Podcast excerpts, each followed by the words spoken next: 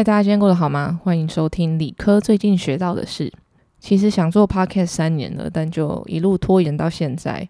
一开始录我就感受到做 podcast 的好处，就是我穿着睡衣很舒服的坐在我家的书房，然后拿着麦克风，也不用想化妆或是看镜头就开始录了。第一次开始知道有 podcast 是二零零六年我在读大一的时候，教授会把一些课外有趣的内容啊录音之后放到 podcast 上面，叫我们去下载来听。在那个年代，是我们还要上 iTunes，然后去手动把它下载到我的 iPad Nano 才可以带着听的。那个年代连 Line 啊什么网络电话啊都没有，就是那个很很久很久以前。如果你有车的话，你还可以有，就是那车里面可以听 CD，然后旧一点的车有录音带，你可以买一个。空白录音带外接一条音源线出来，插进你的 iPad，你就可以放这些 podcast 或是音乐在车上听。总之，我觉得纯语音其实是带着一点浪漫的。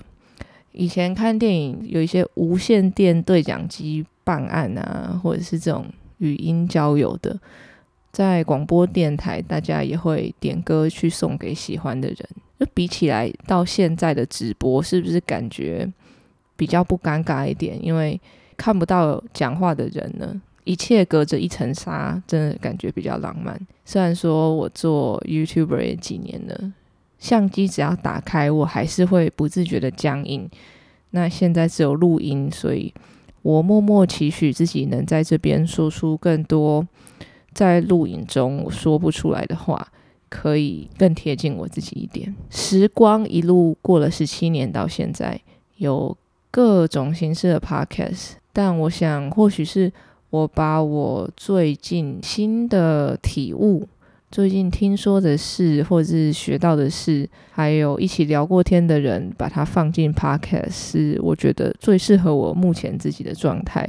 那当然，之前答应我去心理咨商的整个心路历程，我也会把它转换成变成更适合语音的方式分享给大家，因为在影片大家可以。就很集中注意力看，可是，在语音稍微可能要慢一点、松散一点，多举一些例子，像我在单方面跟你聊天这样，我觉得会是比较适合。那录到现在，我已经觉得 podcast 这个可能会成为我接下来工作中的小确幸，所以请期待近期内就会开始上传理科最近学到的事。好，那谢谢收听理科最近学到的事。